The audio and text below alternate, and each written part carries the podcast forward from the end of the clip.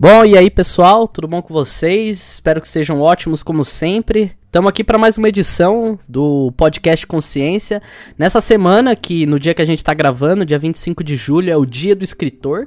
E nada mais justo do que a gente falar um pouco sobre literatura também, que é um ramo da ciência, querendo ou não, das ciências humanas, mas é um ramo da ciência como todo outro qualquer e vale ser discutido com muita precisão. Esse programa aqui que busca trazer pessoas sempre especializadas para o seu lugar de fala e a gente escutar o que eles têm para dizer.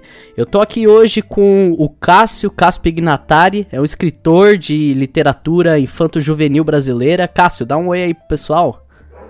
E aí, pessoal, tudo bem com vocês? E eu também tô aqui com a Thaís. A Thaís, que é uma professora de português, doutora em literatura, especializada em essa de Queiroz. Tô correto, Thaís? Dá um oi aí pro pessoal. Olá, gente. Isso mesmo, Lucas. Bom, legal. E com eles aqui hoje, que a gente tem um papo de peso aqui, que a gente vai falar sobre separação de autor e obra. Tema polêmico que a gente tem hoje em dia. É, quão é importante a característica, né, social, pessoal de um autor e o quanto isso impacta no estudo das suas obras ao longo do tempo. Então, depois da, da abertura, a gente fala sobre isso daí.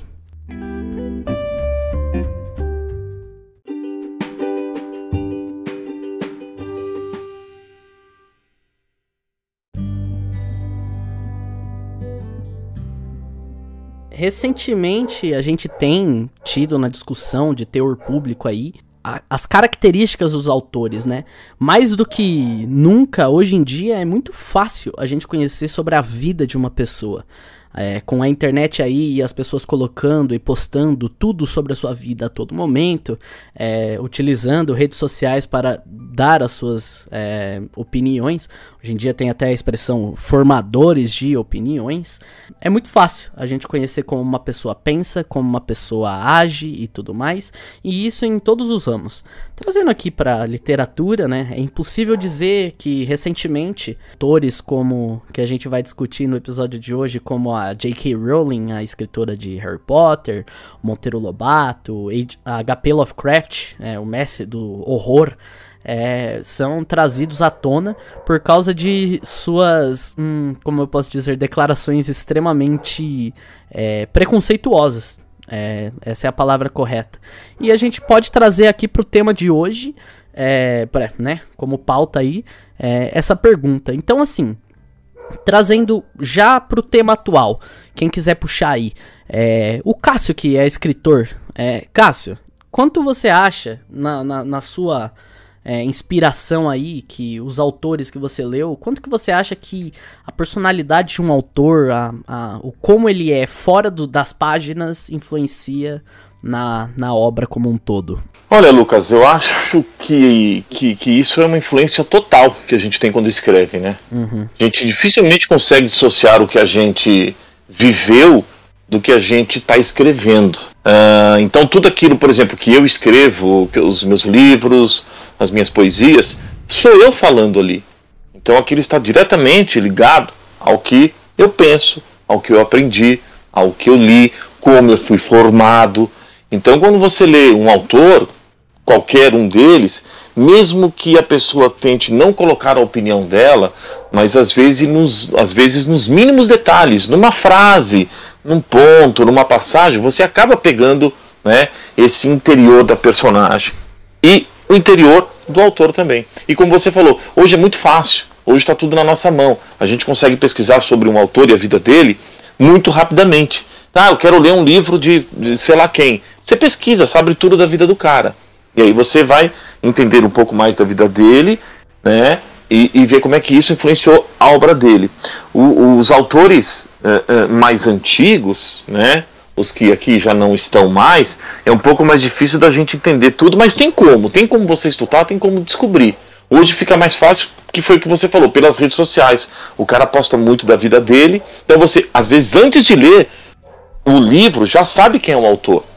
Agora, é, não tem como ele tirar isso da obra dele. Ele pode esconder, pode colocar muito bem escondidinho, mas aparece realmente quem ele é na obra dele. Então eu acho que é, é, toda essa formação, toda essa carga de leitura, do que ele viu, por onde ele passou, o que ele visitou, as pessoas que ele, que ele conviveu, o meio social em que ele foi formado, é importante para ele, como é importante para todo mundo, mas aparece na obra dele sim. A gente não consegue desassociar é, o autor da sua obra. O que a gente tem que fazer lá na frente, nós vamos chegar a esse ponto da discussão, é é, é, é, é, isso que tem acontecido hoje. Né? As pessoas estão ligando o autor à sua obra e as pessoas estão nessa cultura hoje moderna do cancelamento. Até que ponto isso é válido, até que ponto não é. E aí eu acho que quando a gente avançar mais na discussão, a gente é, chegará no momento legal para discutir isso aqui. Ah, então, generalizando aí aquela nossa expressão, você é o que você come, a gente poderia dizer que você é o que você escreve também, né? Você concorda, é Thaís? escreve. Sim, eu concordo. Concordo, mas é, pensando num, num lugar outro, né, que não é o lugar da escritora, mas da estudiosa de literatura, o que é bacana perceber, e aí isso talvez esteja mais adiante na nossa discussão, é o quanto a gente precisa, num texto literário, num texto literário, no trabalho com ele, num trabalho de crítica, dissociar essa imagem, que é o, caminho aí da, dessa última fala do, do Cássio, né? Perceber que um texto literário ele é muito valioso na medida em que, não sendo um texto biográfico ou autobiográfico, ele se desvincula dessa personalidade do escritor e ele extrapola essas questões, né? Tocando em questões que são mais universais. Então, maior é o texto na medida em que ele consegue tirar né, esse personalismo, por assim dizer, do autor. Isso eu acho que é um dado importante também. Isso é um ponto que eu acho legal trazer, porque é exatamente isso, né? Às vezes a gente tem as literaturas de ficção e não, não ficção, né? Se a gente pudesse separar em dois grandes temas, né? É, nosso ramo literário, a gente acharia entre ficção e não ficção. Dado isso, a gente tem escritores de ficção que são medíocres, que claramente aparenta-se estar copiando algo do tipo, obras passadas. Assim, é impossível a gente não transparecer muito na escrita. Às vezes eu tento alguns exercícios criativos de escrita, mas é impossível a gente não não levar para as páginas o que a gente consome, né? Às vezes a gente tenta ser o mais original possível, mas assim, hoje em dia é quase impossível a gente ser 100% original. Mas a questão é, da, da, a, a Thaís trouxe um ponto importante, a importância que uma obra tem acima de tudo. Por exemplo, vou trazer à tona aqui. A gente tem, por exemplo, você pode classificar, comparar com Machado de Assis e você perceber que, que, que é, são obras em níveis é, de, de complexidade, de categoria literária, valor literário diferentes. A gente pode até discutir depois como que é feito, como que é, é colocado um, um, valor a uma obra literária, até para uma, uma questão mais técnica mesmo da literatura como ciência, a gente pode trazer isso mais para frente. Mas, por exemplo, é muito comum no meu dia a dia, e isso aconteceu comigo mesmo, de eu ter começado a minha leitura com Harry Potter. Foi uma literatura que me encantou, foi um mundo fantástico que me encantou e não só me colocou para dentro do mundo literário e minha paixão por livros, perceber que ler poderia ser sim um divertimento. Assim como jogar videogame, conversar com os meus amigos, tinha dias que eu queria ler, porque me divertia, me deslocava para um outro mundo de fantasia e ainda por cima influenciou na minha própria personalidade. Hoje eu me considero uma pessoa extremamente criativa, lúdica e, e, e eu trago isso até para as minhas aulas de vez em quando. E assim, não dá para dizer que isso não tem um valor para escrita, certo? E recentemente, para caso o ouvinte não esteja familiarizado, a gente teve algumas, é, alguns comentários, algumas opiniões é, deferidas pela autora J.K. Rowling com conteúdo transfóbico, falas transfóbicas dela, é, e não, não cabe aqui ou não julgar se isso é certo ou errado. É claro que isso é incorreto. É, é, isso não deve ser feito. Qualquer tipo de preconceito não vai ser estimulado nesse tipo de nesse programa. Mas assim, nesse caso, onde que a gente se encaixa na no ponto em que o Cássio falou que não tem como tirar a pessoa que você é da sua escrita, mas também o que a Thaís falou da sua da, do valor que aquela escrita teve como o que eu disse, que é o de iniciar muitas pessoas no mundo literário até hoje. Eu vejo muitos jovens iniciando o mundo literário através de Harry Potter. Então, partindo do que a Thaís acabou de falar, e a Thaís está Uh, completamente certa, né? Que uh, os autores conseguem dissociar quase que inteiramente da persona que ele é. Eu acho que parte muito, falando aqui no papel do escritor, que parte muito do bom senso da pessoa, tá?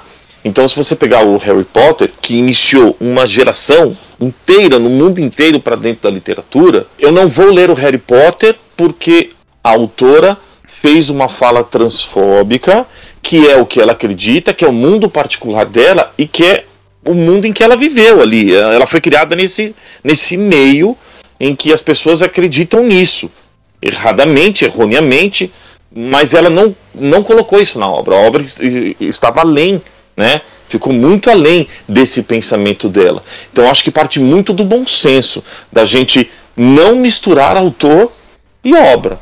Eu acho que a gente tem que começar a fazer esse tipo de, de, de serviço né, e, e trazer para a sociedade. Essa coisa de, olha, eu penso uma coisa, mas a minha obra é outra coisa. Vou falar por mim. Eu costumo dissociar, separar autor e obra. Vou, vou dar um exemplo para vocês.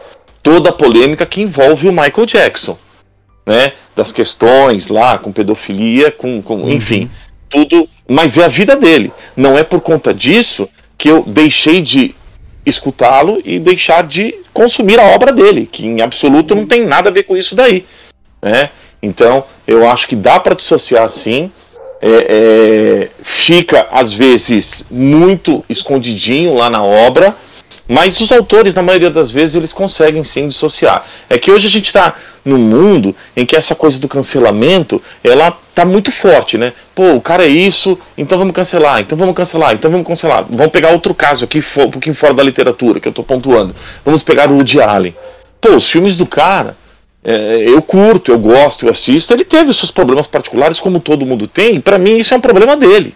É, é claro que a gente não tem que valorizar a obra né? Não valorizar o, o autor nesse sentido quando ele comete, quando ele comete esses delitos, esses, esses defeitos, essas faltas graves, ele tem que pagar por isso, ele vai pagar por isso, entendeu? Mas uma coisa é a vida pessoal e todos nós aqui temos nossos erros, nossas falhas, né? Então nós pagamos por isso. Agora a obra é obra, autor é ator. E eu acho que isso é, deve ser em todo o campo da arte, no cinema, na literatura, na música, é uma coisa é uma coisa, outra coisa é outra coisa. Às vezes consegue dissociar muito bem, e às vezes não, como a gente tem livros aí que, que, que falam né, dessas temáticas, e aí é claro que a gente tem que fazer o exercício também de pensar, se a gente pegar obras antigas, né, é, pô, o cara, o autor X, a escritora Y, eles viveram numa época em que tinha é, é, é, era o momento de ter escravos, era o momento de tudo isso. Então, claro que ele é reflexo do tempo dele. Então, isso vai aparecer na obra dele. Às vezes ele pode até colocar isso ingenuamente, ou, ou até sabendo que está colocando isso, que para ele naquele momento é correto, mas ele viveu numa sociedade que era assim. E aí nós temos que ler e entender o que é o autor, o que é a obra. Então acho que tudo parte do bom senso na hora de ler, na hora de escrever. Eu acho interessante esse ponto que você trouxe, por, justamente por causa do seguinte, a Thaís mesmo vai, vai concordar comigo. Tem vários exercícios, até um é, caso engraçado com o Carlos Drummond de Andrade, não foi? Que quando é, aplicado uma questão de um vestibular para o próprio Carlos Drummond de Andrade, uhum. ele errou sobre o que ele mesmo tinha dito. Então eu, eu acho uma questão curiosa mesmo, porque assim, é, eu acho que a obra, acima de tudo, ela foi entregue. É, eu não sei se a, a Thaís vai concordar comigo, mas no momento em que a obra. Você tem dois tipos de obra. A, a obra que é escrita e é sua, é, com as suas reflexões pessoais e tudo mais, e a obra que a pessoa entrega. Muitas vezes eu, eu tenho esses problemas, poucos, no, no, no, meu canalzinho no, no YouTube. Às vezes eu faço um vídeo querendo passar um tipo de mensagem e eu recebo nos meus comentários a, a pessoa interpretando de uma forma diferente, e, e eu recebo que, assim, a interpretação de texto acontece muito disso também como você tá recebendo a obra, porque do mesmo jeito que a pessoa que tá escrevendo a obra tem o contexto social que ela vive e tudo mais, a pessoa que tá lendo também tem o, o contexto que ela recebe. Então eu acho que pode acontecer das duas coisas. Uma pessoa. É, alguns cenários, por exemplo. Uma pessoa que não escreveu algo preconceituoso, mas uma, preconce uma pessoa preconceituosa está lendo e acha preconceito naquilo. Ou o contrário, uma pessoa preconceituosa está escrevendo, mas ficou bem escondido, igual o Cássio falou, e isso torna difícil de pegar, e eu que não tenho esse preconceito dentro de mim, acabo não não captando isso. E coisas às vezes ao contrário, por, como por exemplo o caso que a gente citou do, do Harry Potter, de pessoas que já viram que ela tem esses comentários transfóbicos e procuram na obra dela qualquer indício que elucide que isso está nos textos dela. Não sei se você concorda também, ô Thaís, com isso que eu falei. Concordo, concordo sim. E eu estava pensando, para ilustrar um pouco esse nosso bate-papo, né? Quando uhum. o Cássio fala dessa questão do bom senso, eu acho que o tempo ele é muito precioso né, nessa questão e é ele que de alguma forma com essas gerações e gerações de leitores é que vai colocar cada obra no seu lugar. É, quando um escritor tem um bom senso e ele tem uma, uma visão mais aguçada da realidade na qual ele está inserido, uma visão mais crítica, dificilmente a obra dele vai falhar nesse aspecto. Mas quando essa obra é escrita por alguém que em algum momento é, escorrega nesse bom senso deixa transparecer em demasia esse preconceito, mesmo que seja o preconceito de um tempo, mesmo que esteja tudo muito bem contextualizado, eu acho que com o tempo haverá um peso. Que eu não acho que tem que ser é, algo, que não acho que tem que ser um meio de cancelamento, mas um meio de problematização. Eu vou te dar um exemplo. Eu tenho um filho de 8 anos que é um menino negro. E aí eu fui apresentar para ele para o irmão dele, essa semana passada, o Monteiro Lobato. E a gente foi ler Renações de Narizinho. Lucas e Cássio, é muito incômodo ler para o Francisco Monteiro Lobato. Eu estou é, iniciando com meu filho esse, esse conceito de raça, essa ideia do preconceito, e dói ler para ele a maneira como Lobato, por exemplo, se refere a tia Anastácia através da fala da Camila, da, da Emília, desculpa.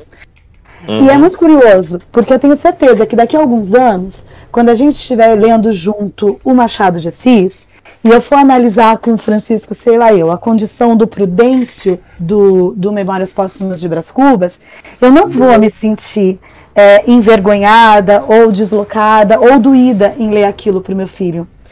Então é muito curioso. O que justifica, eu, eu não digo o cancelamento, mas justifica a problematização. Né? Eu não, não, não, advogo a ideia de que a gente não tenha que ensinar o Lobato, por exemplo, nas escolas públicas ou em quaisquer outras, mas eu defendo veementemente que a gente problematize a maneira como o Lobato se refere a tia Anastácia e a outros tantos, por exemplo. Não sei se vocês concordam comigo, mas eu acho que nesse sentido o tempo vai julgar também a obra do Lobato dentro das suas contradições e naquilo que ela tem de positivo, porque é uma obra que tem muito de positivo, mas daquilo que infelizmente ele pesou a mão e trouxe aí de negativo. Não sei se, se foi tá, clara. Thaís, você foi clara, perfeita. Concordo com você em tudo. É aquilo que eu digo. Ó, sem erros. O Lobato, apenas incrível. Sem erros. É, o, o, o Lobato, ele é fruto do tempo dele, que tinha uhum. escravidão ali em pleno vigor, ainda uhum. acontecendo. Então ele é fruto disso. Então isso aconteceu na obra dele. Então tem que ser lida dessa forma, problematizando. Então eu sou a favor Aquilo que a Thaís falou e está passando por isso agora, que deve ser muito difícil, muito duro. Né? Então o que, que eu acho que tem que fazer? Primeiro, não tem que cancelar. O tempo é o senhor da razão, como já dizem por aí. Né? Então, não uhum. vamos cancelar. Vamos colocar nos livros do Monteiro Lobato uma nota explicativa, explicando o histórico de quando a obra foi escrita, o histórico dele enquanto escritor, no que ele acreditava, quem era ele, piriri pororó. E aí o pai a mãe, o tio ou a própria criança depois, se tornando adolescente adulto, pega a obra, lê essa nota de explicativa, entende que essa obra, apesar disso, apesar daquilo, apesar disso, é um livro que tem as questões temporais nelas. Porque senão o que acontece, o que pode acontecer, é um perigo para a sociedade, é eu cancelo E aí eu tiro todas as expressões racistas que o Monteiro Lobato usou, não problematizo mais, e vai parecer que o nosso passado foi um passado sem problemas, um passado Exatamente. cheio de, de, de pessoas né, boas e que não tivemos problemas. Não, tivemos sim, então não tem que cancelar. Você tem que é, pontuar historicamente quais eram os defeitos, por que, que mudou, por que, que hoje se lê assim, por que, que a sociedade mudou, porque ela caminha, porque ela anda, porque senão daqui a pouco, sabe, cancela todo mundo e parece que, nossa, gente, eu queria viver antigamente, porque era tudo perfeito, e não era. É, se não, não dessa era. forma, a gente tem, por exemplo, um livro clássico, que é até dito nas aulas de história, por exemplo, que é o, o Mein Kampf, né? Que é a hum. bibliografia escrita pelo Isso. próprio Hitler. Assim, o, o, o papel da ciência, trazendo agora pro, pro nome desse podcast, e o papel principalmente do professor, se o escritor não vai fazer isso, se a internet não vai fazer isso para você, o papel do professor não é só uma pura explicação. Aquela ideia de escola sem partido, o professor tem que ser. É, é, não pode colocar. Não, isso não existe. Todos estamos embebidos na sociedade que vivemos e, e o professor, ele tá lá no papel de trazer desconforto mesmo. Eu, eu, vejo isso, sabe? No papel de trazer uhum. desconforto. Se não, por que eu ensinaria é, para um aluno que na antiguidade uhum. já se dizia, já tinha se dito que a Terra era plana? Eu ensinasse direto para o aluno que o formato da Terra era redondo. Porque dessa forma, parece que a gente está estigmatizando, a gente está fazendo um dogma. É, isso não hum. existe. Não, não, nunca existiu o modelo da Terra plana. Sempre foi da Terra bola. Não, não. Existiram diversas formas de pensar e esse foi o consenso da sociedade, a convergência da ciência. Na Idade Média, a gente tinha o, o Index Librorum Prohibitorium, né? Que era uhum. a, a completa censura que a igreja fazia sobre temas que ela julgava ser ou não errado. Então, veja, por mais que a Thaís tenha lido pro Francisco Monteiro Lobato e aquilo para ela lhe, lhe doesse, com certeza serviu de contexto para ela mostrar pro, pro Francisco que o mundo que a gente vive mudou. É Hoje em dia, uma frase racista é inaceitável. Num, hum. Completamente. Num, numa, numa frase, inclusive, o, o racismo é um crime previsto na lei né? Inafiançável. Uhum. E hoje em dia a questão é, LGBTQIA+, está muito em voga. E é o tempo que a gente está dizendo. Can cancelar puramente por cancelar, igual a Thaís falou, o tempo vai dizer lá na frente o quão inaceitável fica.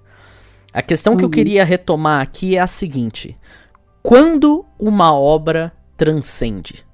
A gente não pode dizer que o Harry Potter já transcendeu, porque a gente ainda é muito contemporâneo à, uhum. à escritora. Mas, o Thaís, fora o, o, Monteiro Lobato, você tem algum outro exemplo para trazer pra gente de, de, de casos parecidos que, assim, a literatura transcendeu, não tem como tirar é, por causa da revolução que aquilo causou.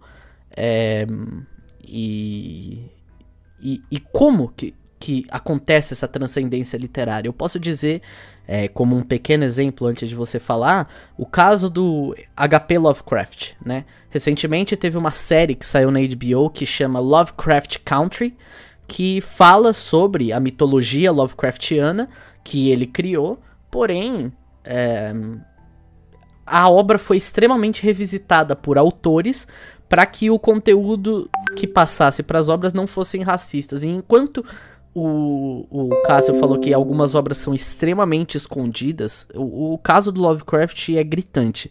Ele é abertamente racista nos textos, é, é, recriminando completamente. Porém, é, o Lovecraft não é possível, para quem gosta de literatura de terror, dizer que ele não revolucionou o terror. O terror uhum. antes era muito é, na questão dos monstros você tinha o, o, o Drácula, você tinha o Frankenstein, você tinha é, monstros mesmo, né? O lobisomem e tudo mais, que eram trazidas para as obras. E, e, e toda a nossa categoria de horror psicológico que a gente tem hoje, do não ver, do o que tem aonde a gente não enxerga. Olhar para o céu e pensar, nossa, se a gente estiver sozinho, é extremamente assustador. Mas se a gente não estiver sozinho, isso é mais assustador ainda. E, esse conceito que ele trazia, e ainda mais essa mitologia que ele trazia, tá muito presente em todo gênero terror que existe hoje em dia. Todo terror que você não mostra um monstro, aqueles livros que você não sabe se uma pessoa tá enlouquecendo ou se ela tá vendo que, que ela tá vendo mesmo. Isso teve uma fonte muito forte, muito é, presente nas obras do Lovecraft como as primeiras aparições desse tipo de horror. Legal. É, bom, eu vou começar te dizendo que eu não sei até que ponto o Lobato transcendeu. Acho que a minha fala vai bem, bem próxima à sua, sim. Eu não vou falar do Lovecraft, eu confesso que não conheço. Mas no caso do Lobato, que eu conheço melhor, é, eu entendo a importância e influência que ele tem, por exemplo, no desenvolvimento da literatura infantil brasileira. Ele é crucial, ele é primordial para o início mesmo desse gênero é, no nosso país, porque até então o que a gente tinha era muita literatura oral, né? É o Lobato quem começa as traduções e depois a criação dessa literatura brasileira. Entendo a importância que ele tem numa literatura que eu costumo chamar para os meus alunos de literatura de adulto, né? Quando ele escreve esses contos que refletem o interior é, de São Paulo, também cheio de equívocos e preconceitos outros. Mas o Lobato, na minha opinião, não sei se transcende, porque o que eu entendo por transcendência é quando a literatura passa a tratar daquilo que é humano e ela extrapola o seu tempo. Na minha modesta opinião, e é só uma modesta opinião mesmo, o Machado, por exemplo, transcende. Porque quando ele conta do Prudêncio, e ele conta das surras que o Prudêncio levava e depois das surras que o Prudêncio dava, ele extrapola essa questão escravocrata, que era a questão da época dele, lá no Segundo Reinado, e ele transpõe isso para uma questão que passa a ser uma questão humana, uma questão estrutural da nossa sociedade. Porque o Machado vai mostrar que na sociedade brasileira, do Segundo Reinado, mas na sociedade brasileira agora, Lucas e Cássio, nas nossas relações sociais, nas nossas relações de trabalho, a gente tem, infelizmente, essa continuidade de opressão. Então, eu sou oprimido, se ganho alguma força, passo a oprimir. Isso sim é transcender, percebe? Porque extrapola o segundo reinado, extrapola a literatura em si e traz questões que são questões de agora. Não sei se fica claro isso. É, tem até uma Mas... frase que fala: é, não tema o poder, e sim aquele o, é, o qual o detém, né? Que... Sabe? É... E aí, se você transforma esse poder em opressão, é, é, a partir de uma relação muito pontual, muito histórica e de uma relação muito literária, a gente consegue levar isso para outras tantas instâncias. Nesse sentido, essa obra vai se perpetuando. E aí, enquanto houver a necessidade de um ditado como esse, essa obra está viva, ela pulsa. No caso do Machado, do Lobato, passa a ser uma obra que agora a gente tem que problematizar, a gente tem que discutir. É, ela não te traz de uma maneira imediata nem essa beleza estética, porque ela passa a incomodar de uma maneira muito indevida, e nem essa capacidade de transcendência. Porque mesmo nas moralidades que ele passa, nas histórias que ele conta nessa literatura infantil, a gente tem um tom de conservadorismo que também já não cabe mais na sociedade que a gente está agora. Então, eu não sei até que ponto ele vai se perpetuar, ele continuará a transcender, se é que ele alguma vez transcendeu. Faz sentido o que eu estou dizendo? Alguém que seja um estudioso do Lobato vai querer me matar, né? Mas não sei, são só coisas que eu fico pensando. Não, mas, mas tá aí, você tá, você tá novamente na linha de raciocínio que eu também tenho, entendeu? Uhum. O Lobato, pode ser que daqui a um tempo ele não só não transcenda, como ele fique meio assim na história. Olha, foi o cara que deu o impulso, porque ele, ele faz, ele cria a primeira editora do país, ele é o cara que tem um olhar para esse público infantil, mas ele é fruto do tempo dele, então ele coloca tudo isso que tem na obra. Né? Então eu acho que, que, que não transcende não o Lobato, né? Uhum. É, é, o que é uma pena, porque era um cara que, que tinha tudo, mas não, não aconteceu por esses problemas, porque o mundo, o mundo gira, o mundo acontece. Você quer ver uma coisa muito louca, né? Exatamente. né? É, uma coisa muito louca é assim. é, eu sempre fui ligado à arte, venho de uma família de artistas, essas coisas todas. E quando eu comecei a escrever, olha que coisa louca. Quando eu comecei a escrever, antes de publicar meu livro, eu percebi, aí eu acordei para o mundo. Eu fui criado, Thaís, para ser machista, para ser um misógino, para ser uhum. racista, que era a década de 80 na qual eu cresci. Piada de, de negro, piada machista, piada não sei o quê. O cenário tinha comecei... tudo pra, pra impulsionar isso, tudo, né? Eu tinha tudo para ser um cara, assim, da pior espécie possível. Eu hum. fui me mudando internamente. Eu fui me mudando, entendendo que o mundo mudou. Né? Então, com isso que aconteceu, só um exemplo rápido aqui. É, quando minha filha nasce, meu pai vê eu trocando a fralda da minha filha, eu criei um problema dentro da minha casa. Uhum. Porque onde já se viu, o homem não pode fazer isso. Eu falava, pai, o mundo mudou, o mundo mudou, o mundo mudou, o mundo mudou e por aí vai. Uhum. Entendeu? Só que as pessoas não entendem, as pessoas continuam no mundinho delas, entendendo que isso não faz parte do mundo mais. Né? E a literatura, e a literatura ela, ela traz isso. O que, o, que, o que eu acho que tem que acontecer, né? É, é, Monteiro Lobato vai desaparecer? Não vai. É isso que a Thaís falou aqui. Tem que problematizar, tem que discutir.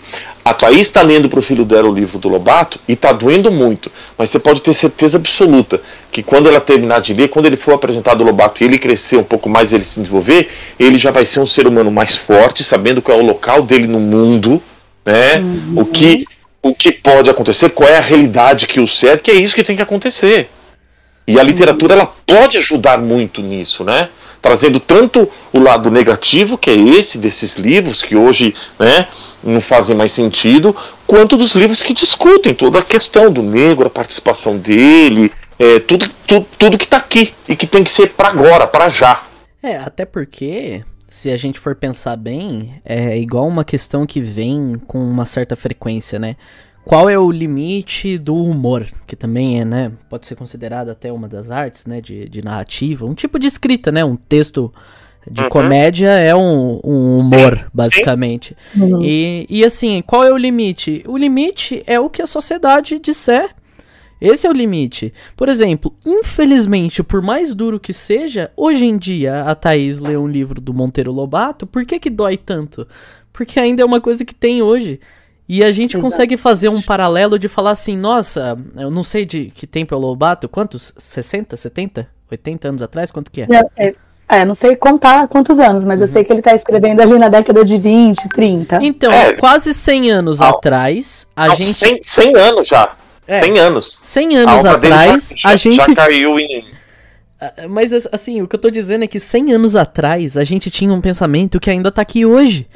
Ou seja, é. você consegue pelo menos problematizar o ponto de você falar: olha, faz 100 anos que. Olha, pega. É, tem uma frase, para quem gosta de, de, de, tecnologia e tudo mais, que o, é, foi, é, é muito discutida na evolução atual, né? Se eu não me engano, foi o próprio Carl Sagan que falou. Se você pegasse uma pessoa de 1910, não, de 1870 e colocasse ela em 1950, né? É, 80 anos depois, ela ia perceber pouca diferença no mundo uhum. dela. Se você pega uma pessoa de 2009 e coloca ela em 2017, essa pessoa já vai sentir uma diferença absurda em, é, de, de, de sociedade. Ô, Lucas, ah. é, é, é, pior ainda, eu acho. E, hum. e vocês que são professores como eu, se você pegar um estudante lá dos anos 1800 e cacetada e colocar numa sala de aula hoje, é a mesma coisa. Era aí que eu ia chegar. É essa frase. Se não você mudou. pega uma pessoa e, e, e, passa de lugar, mas dentro da escola é, é, é, a mesma coisa. É a mesma coisa. Então, é a mesma coisa. você fazer esses paralelos de, de relativa, é, relativização de evolução é importante, porque você fala, ó, veja como a tecnologia é, mudou. E por que, que a tecnologia muda tanto? Para quem trabalha com tecnologia, sabe que é um ambiente onde toda ideia é bem-vinda, Toda loucura pensada é bem-vinda. É, é um ambiente aberto a erros, que você pode tentar e errar. E se você errar, você vai aprender e mudar e tudo mais. E, enquanto outras coisas que estão presentes não só há 100 anos atrás, como Monteiro Lobato, como há 500 anos atrás, na época é, do, do, do, tráfico de escravos. O país foi um dos o Brasil foi um dos últimos países a, uhum. a, a, se libertar da escravidão e nem foi por motivos uhum. éticos, foi por motivos econômicos que a escravidão foi mudada. Então, nesse ponto é quem coloca o limite no humor, quem coloca o limite na literatura é a própria sociedade. E isso ao longo do tempo. Hoje em dia, você contar uma. uma num grupo de. numa sala de aula, se você conta a piada da loira burra, a piada do português burro, vamos falar, nossa senhora, é. que, que velho boomer que, que tá velho, né? esse tipo de piada. Nossa, isso não tem mais graça. Quem foi Exatamente. que falou? Quem foi que estabeleceu esse limite e falou assim, ó, gente, a partir de agora a piada de loira burra não encaixa mais. Não existe, não, não, é nada dito, não é uma regra escrita, é uma regra não escrita da nossa vida que a sociedade simplesmente passou desse ponto de perceber que, meu, não faz sentido nenhum. E, e, e eu só fico almejando, espero muito, muito mesmo eu poder estar vivo para conseguir ver é, é, uma piada racista e tudo mais não ter lugar mesmo, mesmo, nem num determinado grupo de pessoas. É, essa ô, piada ser completamente antiquada, entende? Assim como Lucas, uma literatura do Lobato. Ah, ô Lucas, é isso que você tá falando. A tecnologia mudou. Mas tudo que tá dentro de um celular é o ser humano que tá colocando. E o ser humano não mudou muito em 100 anos. Ele está mudando, mas ele não mudou muita coisa em 100 anos ainda o caminho é longo, mas o lado positivo que eu vejo de tudo isso é que está indo para discussão. É que está uhum. chegando dentro das escolas. É que esse público novo, esse adolescente que está chegando nas escolas, ele está chegando com uma outra cara, com uma outra coisa, sem um preconceito, sem mesmo que ele tenha dentro da casa dele, ele tem uma visão diferente do mundo, né? Uhum. Então eu acho que, que a coisa vai mudar, mas vai demorar ainda, entendeu? Mas temos que fazer isso, problematizar, colocar tudo nos seus devidos lugares como, a, aproveitando o gancho do Cássio, como a própria educação tem se problematizado, né?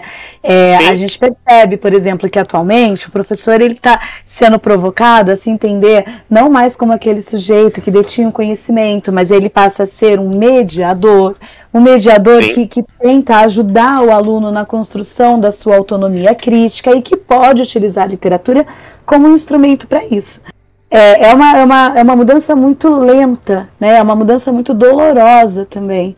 Mas é, uma mudança que, que vai se colocar. O ser humano aprende Está aí a neurociência, né? Mostrando a importância de técnicas que parecem tão obsoletas para os nossos alunos agora. A escrita, por exemplo, né? O, o escrever com a mão. Enfim, há muitas é, variantes nessas questões, né? Porque tudo que é humano é muito complexo. Então, o que o Cássio falou é, é, certeiro, assim.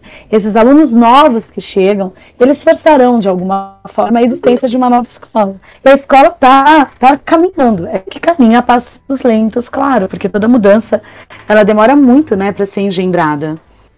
É, então, trazendo esse tema aí, que eu acho que foi super bacana que vocês trouxeram, é, o, o Cássio mesmo falou que uma sala de aula hoje é muito parecida com uma sa sala de aula do século XIX, pós-revolução francesa e tudo mais. Mas o aluno hoje não, o aluno hoje não é o mesmo. A sala de aula, a estrutura é a mesma, mas o aluno não é o mesmo, né? Como o próprio Bauman discute na, na no, nos tempos modernos, né? No tempo pós-moderno, na verdade, a gente tem uma um, um autocentrismo muito forte dos alunos. A ponto da gente. Uhum. É, como é que eu posso dizer? Os alunos. É, não só os alunos, como todo mundo, tá tendo um autocentrismo, um protagonismo muito grande. Eu acho que isso vem muito mais sendo é, fomentado com a, mentori, é, a mentalidade empreendedora que vem se estabelecendo. Você sempre vai ser o protagonista da sua história. E isso é um problema é, que o professor está lidando agora, que antes, numa escola, numa sala de aula de antigamente, o aluno não tinha voz, o aluno não tinha nada. Ele era um apenas um receptáculo. O professor estava ali para encher aquele receptáculo de conhecimento. Se você falar, você vai apanhar em sala de aula, né? E hoje em dia tudo isso mudou, ainda bem, né? Que a, a pluralidade de pensamentos pode ter mudado, mas ainda assim, é, com essas mudanças vem novos paradigmas, novos problemas para ser trabalhado. Muito uhum. disso que o Cássio falou que mudou porque ele mesmo foi percebendo é de uma natureza, diria eu, do próprio professor.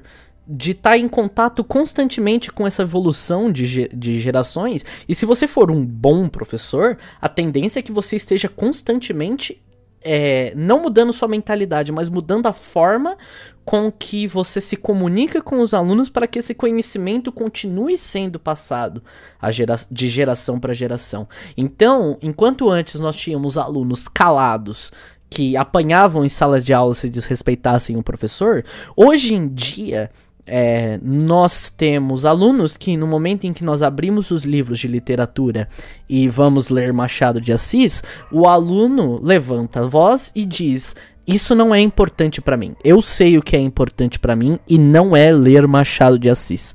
Eu queria até trazer para discussão aqui agora. Como que vocês veem a forma que é ensinada a literatura nos dias de hoje? Se vocês acham que é correto, se vocês acham que tá sendo feito da, da, da melhor forma possível. Porque assim, é, o que eu mais vejo hoje em dia é uma reticência cada vez maior dos alunos de, de, de, de ler, de é, desfrutar de um bom livro, desfrutar de uma boa leitura. É, vocês acham que essa mudança é, é incentivada pela forma de que se é ensinada a literatura nas escolas? Quer começar, Cássio? Pô, pode falar, Thais, pode falar, eu completo.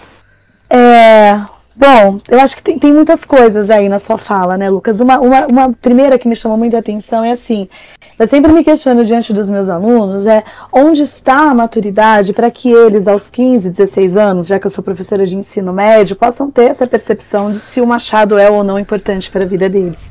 Por mais que aos 15, 16 anos a gente ache que saiba tudo do mundo, a verdade é que a gente não sabe, né? E cabe a mim, como professora, como mediadora, é, para que um dia eles possam alcançar essa autonomia crítica, fazê-los perceber que, ao contrário do que eles pensam nesse momento, o Machado é muito importante. E não só o Machado, mas essa literatura clássica, essa literatura canônica, né? Porque ela é formatada de um modo é, absolutamente. É, rico, né? Ela traz um conhecimento do qual a gente não pode des, é, se desviar é, só porque é diferente. E é humano não gostar do que é diferente. É humano não gostar do que parece difícil. Eu não sei se eu concordo exatamente com a forma como a escola ensina agora, porque esse é o meu desafio como professora e da maioria dos meus colegas, né? O bom professor, ele está sempre em formação. E nós estamos sempre discutindo a nossa prática, reformulando, é, questionando, né? Por mais que possa não parecer, eu não acho que seja exatamente a mesma escola que era do século passado, porque é uma escola é, que, claro, guardadas aí muitas proporções e muitas variantes, é uma escola que se questiona, é uma escola que procura se aprimorar, é uma escola que tem enfrentado seus desafios. Mas o que eu acho também, e aí é uma opinião bem pessoal, eu concordo com a importância desse conteúdo, porque cabe à escola salvaguardar essa nossa cultura e não deixar que as coisas sumam simplesmente porque uma determinada geração julgou de uma maneira muito prematura e despreparada que aquilo não é importante. É chato o que eu estou dizendo, né? Parece papo de tia velha. Mas é, na internet, esse sujeito não vai encontrar os grandes clássicos literários seria de um desperdício, seria de uma tristeza abrirmos mão, sei lá, de Cervantes, de Dante, de Camões, de Machado, de essas, de Nerudas, simplesmente porque é difícil, né? Então é, é, percebe? O lugar da escola é incentivar e muitas vezes até obrigar, porque se eu não conhecer, eu vou sempre estranhar, eu vou sempre dizer que não gosto. Acho que isso é, é bastante importante. Não acho que o Machado, essa, o Neruda seja um começo, mas eu acho que tem que ser um fim para um leitor. isso eu concordo, Thaís. Já antes do Cássio falar, porque é o seguinte, eu sou aqui o exemplo vivo e que conste aqui pra audiência, eu tive aula com a Thaís, tá certo? Uhum. E hoje, e com o Cássio Aluno também. querido. É, e assim, que conste nos autos, tá? E eu não tô fazendo nenhuma, pro, nenhuma provocação aqui a ninguém. Mas eu lembro que o Cássio, na, quando ele me dava aula, ele fazia uma coisa que eu via poucos professores fazendo, que era dar valor ao que se era consumido. Então, assim, eu lembro que o Cássio fazia o amigo secreto literário. Era comum a gente ter, né, os amigos secretos, amigo chocolate Sim. na Páscoa. Eu lembro que o Cássio trouxe isso, fazer o amigo secreto literário, onde todo mundo trocaria presentes, mas seria um livro. E você tinha que colocar os temas, né, os livros que você três mais gostasse. Isso, três livros é. preferidos. porque presentear livro, eu digo que é quase que você pedir alguém em casamento, né? É muito difícil uhum. você saber o gosto literário é de alguém. E ainda mais por uma turma de molecada de 11, 12 anos que muito provavelmente não liam livros. Então muitos uhum. alunos não sabiam nem quais livros colocar na lista, mas tinham que pesquisar algum livro para ler e tudo mais. E vamos supor que assim num cenário drástico, 70% da turma pegou o livro que ganhou e jogou fora. Ao meu ver, existe um ganho aí de 30% de pessoas que entraram em contato com livros que não teriam antes. Uhum. E no momento em que a gente troca e vai pro ensino médio, ainda mais numa escola conteudista que visa um ingresso nas principais faculdades por via dos vestibulares, Thaís, eu tinha um. ódio é uma palavra muito forte, mas eu não gostava mesmo de literatura quando eu fui pro ensino médio. Uhum. E, e, eu lembrava da literatura como algo divertido, é, eu adorava ler, eu continuava lendo no ensino médio, porém eu não gostava dos livros que me eram propostos, muito porque é, da forma que nos é ensinado, principalmente em, muitas escolas, a gente é ensinado a responder as perguntas que vão nos fazer. A gente não tem tempo. E, e, isso eu falo como professor. Eu não, eu não tenho tempo em sala de aula para falar o que eu quero falar sobre física. E eu imagino que isso aconteça também com os professores de literatura, que eles não conseguem falar. Mas hoje um amigo Fábio, a gente tava tendo uma discussão hoje é, e, e, ele falou para mim: é, é, é, Você conhece a anedota búlgara do Carlos Drummond de Andrade? E eu vou pro ouvinte aí que estiver escutando. A anedota búlgara é bem tranquila, né? É um, um, apenas um parágrafozinho que dizia é. basicamente o seguinte: Era uma vez um czar naturalista que caçava homens. Hum. Quando lhe disseram que também se caçam borboletas e andorinhas, ele ficou muito espantado e achou uma barbaridade. É, é, aquilo fez tanto sentido na hora que a gente estava trazendo na discussão e eu vi tanta beleza em seis linhas de, de, de, de, de poema, estrofe, é, frase, aflorismo, seja lá o que seja isso. É, é, e eu falei assim, nossa, querendo ou não, eu levei pelo menos um, uma paixão por entender a beleza das coisas complexas hoje. Mas. Exatamente. E a galera que é afugentada por causa dessa mudança, Thaís? Você entende? O Cássio pode até, como escritor. Cássio, você é escritor infanto-juvenil, cara. Qual é a sua dificuldade de entrar nesse mercado? Que, é, que tem cada vez menos leitores. Então, então, Lucas, vamos só fazer uma, uma, uma uma correçãozinha aqui, que eu escrevo mais para o público infantil do que para o infanto juvenil. Infantil, meus ótimo. É, os meus livros vão aí até os meus livros. Eu lancei um uhum. e tem outro no forno, tem outro no forno. É maravilhoso, eu tenho aqui em casa para ah, obrigado, das minhas crianças. Eu adoro livro, tá? Quando, li, então, o, o, quando o Saci falou inglês. Quando o Saci falou inglês, isso, ah, que eu lancei ele em 2000 quando eu lancei ele em 2019, né? E aí veio a pandemia e estragou todo o resto do rolê, né? Então, é, pela, pela editora que eu tô aí trabalhando com eles tal, se tudo der certo, em setembro eles vão lançar três de uma vez. né? Tudo para o público infantil, os três, né? Então, é, é primeiro que, que, é difícil mesmo entrar no, nesse mercado, entender a cabeça da criançada hoje, né? E, por consequência, o público adolescente. Porque muito do que ele consome, às vezes, e aquilo que está tá, tá fora da escola, em termos de literatura, do que ele consome, é, é difícil entender, porque as informações são muitas. E ele recebe informação o dia inteiro de coisas diferentes, de, de coisas. E a última coisa que ele quer fazer é ler. É ler. Né?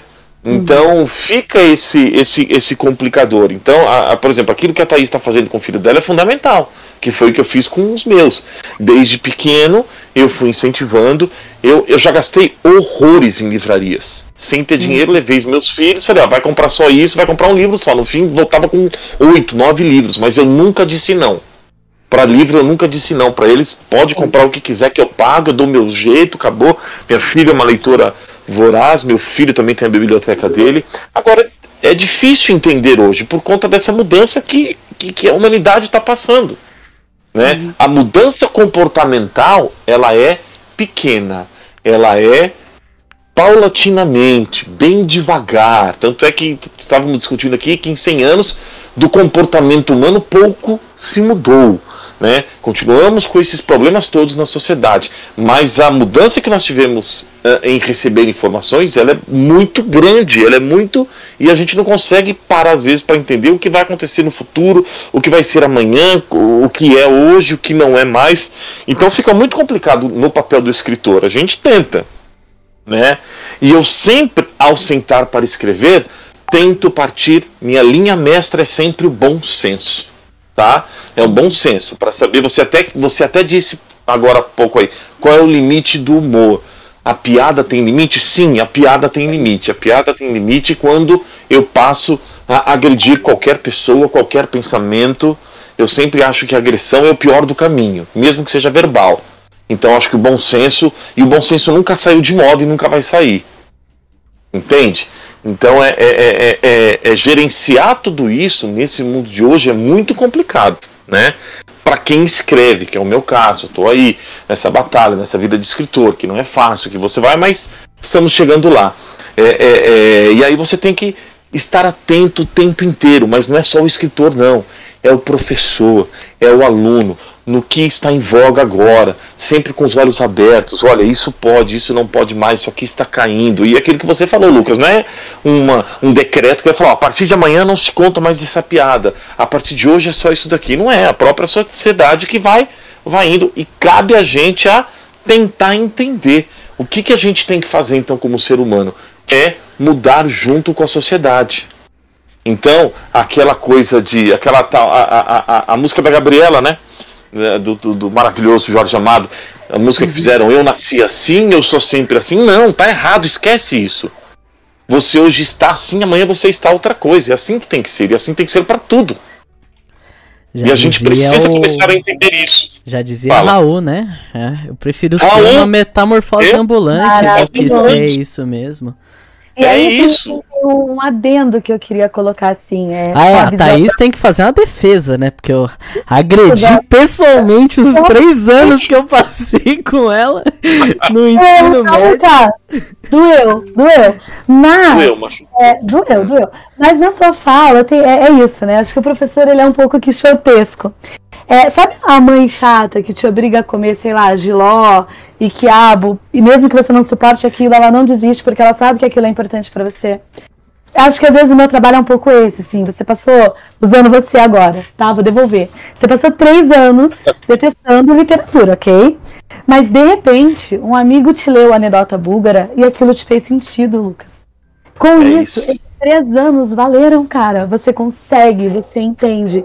Eu não sei se cada um dos meus alunos, nem a porcentagem deles, eu não sei se eles vão é, querer ser leitores ou não.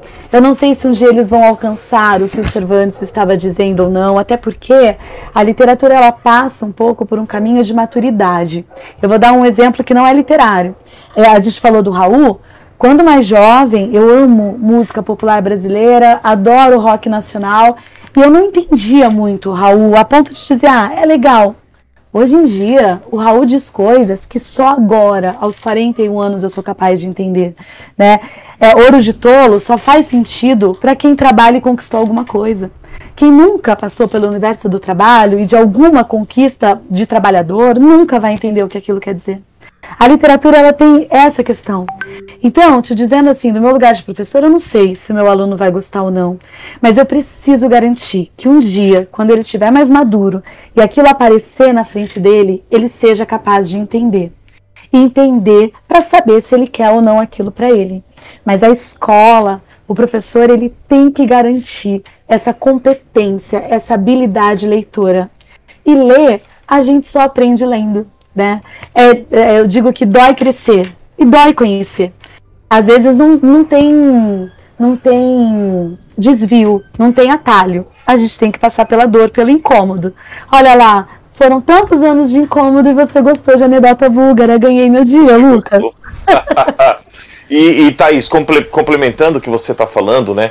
É aquele velho papo dos alunos que vem, mas eu nunca vou usar isso na minha vida. O que eu digo para eles é o seguinte: costumo dizer, gente, e o que você falou faz sentido, muito sentido. Eu não sei também quantos alunos que passaram por mim que são leitores. Uhum. Mas é importante para um cara, quando ele chegar aos, aos 40, aos 50, aos 60, que quando falem de Machado de Assis, quando falem de Camões, ele se conheça no mundo. Sabendo assim, pô, eu ouvi falar, eu sei que Machado de Assis é escritor brasileiro, eu sei que Camões é lá de Portugal. Já é uma referência, quer dizer, você já conquistou alguma coisa para ele. Não é uma Exatamente. besta que está no mundo jogada por aí sem saber das coisas. Ele tem uma referência. Ele pode Perfeito. não ler, mas ele sabe do que está falando. Perfeito, porque a ignorância, ela, ela cobra demais, né? Ela tem um preço que é, é triste demais é triste demais a ignorância. É, é, é, é a, a, a, ignorância ela é uma coisa que, que é imensurável, né? Não Exatamente. tem como medir. É, o, o, Brizola que dizia, né, uma vez, quando o Brizola, político, para quem está nos ouvindo aqui, criou uhum. os CIEPs no Rio e acho que foi o Paulo Maluf na época numa discussão que disse para ele assim: "Mas os CIEPs são muito caros". E o Brizola disse para ele: "O CIEP é muito caro, imagine o quão caro pode ser a ignorância. Experimente a ignorância para você ver quanto mais caro vai sair para o país. Exatamente. A gente está, em dada medida, começando ou continuando a pagar aí esse, esse prejuízo enorme. É. Ah, esse prejuízo vai ser difícil de, de superar. Pro, pro, e pro jovem que está escutando hoje em dia, que eu geralmente costumo dizer, é, deixe pra vida de vocês, é, eu fiz uma, um, uma matéria muito linda com um professor aqui na faculdade, é, vale falar, né? O professor é, Aquino. E, e ele mesmo dizia num texto dele, é, carta para o jovem professor, né? Dicas para um jovem professor. O, o, deixe o que é dos vivos para os vivos. Uhum. Você jovem que você está escutando, é, é, comum a gente escutar na nossa na nossa é, na nossa casa, né, na, na, na, escola, perdão, escutar na nossa escola, ah, mas para que que eu vou usar o teorema de Pitágoras? Para que que eu vou usar a fórmula do movimento uniforme? Para que que eu vou usar Machado de Assis? E, e constantemente a gente escuta coisas como, ah, deviam ensinar a como conseguir um emprego ou é, como é, declarar o imposto de renda, algo do tipo. É, uhum. no, e, e, assim, isso são coisas dos vivos. Declarar o imposto de, venda, de renda é coisa dos vivos. Conseguir um emprego é coisa dos vivos. E o que, que eu quero dizer quando eu digo que é coisa dos vivos? É, é, é coisas que os vivos podem te trazer. Converse com seu pai, com seu tio, com seu avô, com seu amigo mais velho, com o seu primo. Ele vai te ensinar como é declarar um imposto de renda, como é conseguir um emprego, como você tem que se preparar para uma entrevista de emprego. Agora, o professor ele faz um papel muito importante. A Thaís usou uma palavra boa que é mediador. E não é um mediador simplesmente do conhecimento, é um mediador com os mortos. A escola é o único lugar onde os mortos conversam com os vivos através dos professores. Os professores colocam você em contato com Galileu Galilei, colocam vocês em contato com Carlos Drummond de Andrade, com Machado de Assis, e vocês, jovens, que, que, que estão no ápice do, do, do, dos direitos, vocês querem os seus direitos, saibam disso. Saber Clarice Lispector é um direito de vocês. Saber Guimarães Rosa é um direito de vocês. Isso é um direito que vocês têm. Não deixe ninguém tirar esse direito de vocês. Escutem, não gostem, achem difícil e tudo mais. Chegando lá na frente, vocês sabem pelo menos que eles existem e que vocês podem buscar um lugar de aconchego neles, se vocês precisarem. Um sentimento que você não tá entendendo agora, você pode achar num Cássio, eu não lembro qual aflorismos foi agora. Vou dar um vexame, mas eu lembro que foi num dia que eu tava num, numa sensação muito confusa. Muito confusa. Eu não sabia explicar direito o que, que eu tava sentindo. E eu, naquela de vadiagem, abri o Instagram, passei pelo Instagram do Cássio, é arroba Cássio Pignatari, pessoal. É, é Cássio Pignatari? Ei. Falei certo? É, é, falou Cássio Pignatari. É Insta, Isso. Facebook e Twitter. Eu tô assim nos três. O cara faz uns aflorismos e tudo mais. E naquele momento eu li um aflorismo dele. Era alguma coisa sobre a linha do trem. É, eu não sei se você vai lembrar, Cássio. Hum, não vou lembrar agora de cabeça, não. Mas eu, eu depois eu acho e eu posso até colocar no, no, tá. num adendo aqui Legal. do post. É, eu vou procurar Ponha. lá nos seus aflorismos. Aquilo me, me, me, colocou tão no eixo de volta, porque falava literalmente é, alguma coisa, se for para sair da linha, que seja da linha do trem, alguma coisa do tipo. É, e, alguma coisa assim, enfim. E, eu falava, eu falei, é isso, é isso. Então, se, se eu não tiver na, na, na, linha do trem, eu, eu posso continuar aqui onde eu tô, entendeu? Eu vou sair da linha quando for a linha do trem, entendeu? Quando tiver vindo um negócio na minha frente. Eu só vou saber que é a linha do trem quando eu ouvir o trem chegando e tudo mais. Então, e, e perceber a beleza nesse tipo de coisa, ou num texto bacana, é direito de vocês. Entendam isso. Vocês que são revolucionários e ansiosos por eu, eu, meus direitos, eu quero ser ouvido, eu quero não sei o que, saibam que a gente está fazendo apenas uma, um papel simples, que é dar algo para vocês que é direito de vocês. Não deixe ninguém proibir algo que já foi produzido pelos nossos antepassados e tenha um pensamento crítico para conseguir ler um texto e perceber o que dá para se tirar dele, o que dá para se aproveitar dele e o que você deve ignorar, jogar fora e tudo mais. E se o texto inteiro for para se jogar fora, que você jogue, mas que você tome essa decisão e não alguém aponte para você e fale joga esse livro fora. Eu acho que para finalizar aqui, é, para minha frase, eu acho que eu gostaria de trazer, já que a gente trouxe aí o, o Raul, geralmente eu, eu peço para o pessoal encerrar aí a participação. Para mim, eu vou dizer, trazer mais um trecho da letra do Raul, que é a da música Raul Seixas na cidade de Thor, que fala que a civilização se tornou tão complicada que parece como um computador, que se uma criança descobrir o calcanhar de Aquiles, com um só palito para o motor. E você, Cassião, como você encerra? É isso. Olha, eu, eu vou encerrar mas não é com uma frase tão linda como essa, e também não é uma frase de, de ninguém famoso, mas vou encerrar é. com um pensamento é, que minha mãe, que foi a pessoa que mais me incentivou para a leitura, sempre disse para mim, né? Que é, é, é e, e, e, essa frase que ela dizia, ela tirou de uma música, que é uma. A, não vou lembrar o nome da música agora, mas que é cantada pelo. Tá, me fugiu também o, o, o, o cantor agora, o Zé Ramalho, né? Zé Ramalho. É, não lembro é, eu não lembro o título da música, mas que é pobre daquele ser humano que não conhece a poesia de Cervantes. E aí a coisa do Cervantes eu estendo para Guimarães Rosa, para Clarice Lispector, um cara que passa, uma pessoa que passa por essa vida sem conhecer um livro que seja desses escritores, ela não viveu completamente. Ela não foi capaz de se apaixonar pela vida. Ela não, não foi capaz de saber dos encantos que a literatura pode trazer para sua vida. Os encantos uh, que podem ser de te machucar, de fazer você ficar mais velho, de fazer você se apaixonar, de fazer você cair no mundo, ou de você entender que é hora de você recuar um pouquinho. Isso tudo a literatura traz. Então, é pobre do ser humano que não conhece a literatura. Então, leiam, conheçam. E outra, costumo dizer para as pessoas: ler não tem tempo, o tempo é seu. O livro está na sua mão, pode demorar o tempo que você quiser um mês, um dia, três anos, dez anos. O importante é que você leia todo dia um pouquinho.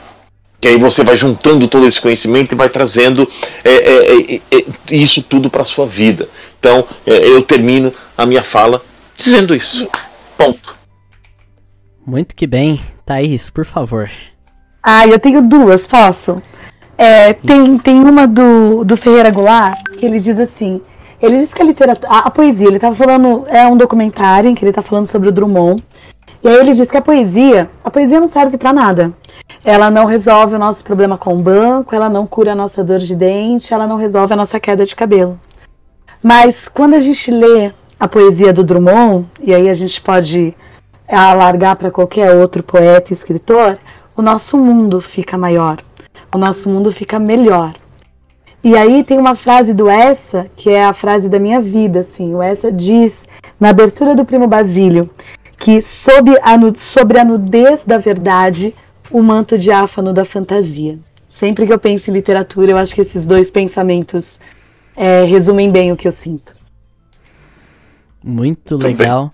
E então, pessoal, fica aí a nossa participação aí do, no, na, na semana do Dia do Escritor. E é isso. A gente se vê num próximo programa. Obrigado a todos aqui que participaram dessa conversa. Foi muito bom falar com vocês.